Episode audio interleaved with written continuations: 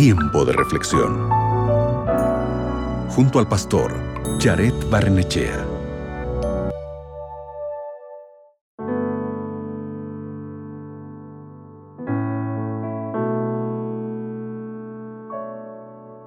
¿Te imaginas el mundo sin carros?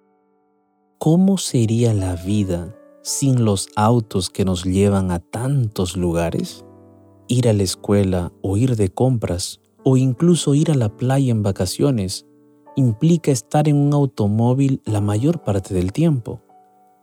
Este importantísimo medio de transporte apareció en 1886, inventado por el ingeniero alemán Karl Benz.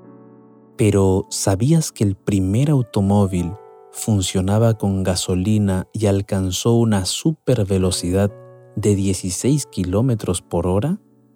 Sin embargo, este no fue el modelo responsable de popularizar los autos en el mundo. Esta popularidad solo llegó después de 1908, cuando Henry Ford, un industrial estadounidense, estableció una línea de producción en su fábrica. Funcionaba así. Los vehículos iban montados sobre cintas grandes transportadoras. Los trabajadores permanecían inmóviles mientras los carros eran traídos por cintas transportadoras. Cada empleado participaba en una sola etapa de producción. Esto favorecía el ensamblaje masivo de los automóviles. Hacía que el proceso fuese más rápido y a menor costo.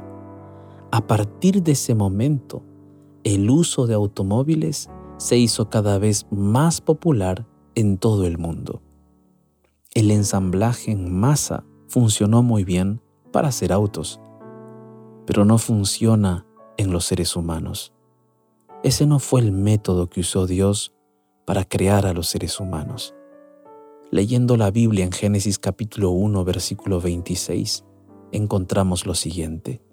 Y Dios dijo, hagamos al hombre a nuestra imagen conforme a nuestra semejanza.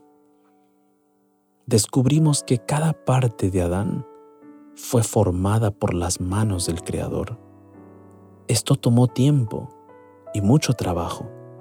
Fue hecho con mucho cuidado y con mucho cariño. Dios nos hizo a su semejanza, es decir, nos hizo con capacidad de pensar y de tomar decisiones. Por eso cada hijo de Dios es único. Tu forma de pensar, tu forma de sonreír, tu forma de actuar es solo tuya. No hay nadie como tú, porque Dios no trabaja con una línea de producción. Él te hizo de forma singular e individual. Él te ama. ¿Te parece si el día de hoy oramos juntos? Cierra tus ojos ora conmigo. Padre Santo, muchas gracias porque nos creaste, nos diste vida, nos formaste con tus manos preciosas, nos diste tu aliento. Es por eso que podemos confiar en ti porque tú nos conoces. Es por eso que podemos llegar delante de tu presencia para hablar contigo con total confianza porque tú nos amas.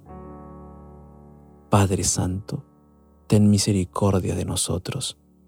Ayúdanos cada día a buscarte, a fortalecernos en ti. Ayúdanos a que cada día podamos tener en nuestros pensamientos esa seguridad de que tú nos amas, de que tú nos abrazas, de que tú nos aceptas. Gracias Padre por tu amor infinito. En el nombre de Jesús. Amén. Recuerda, tú eres único para Dios. Acabas de escuchar Tiempo de Reflexión con el pastor Jared Barnechea.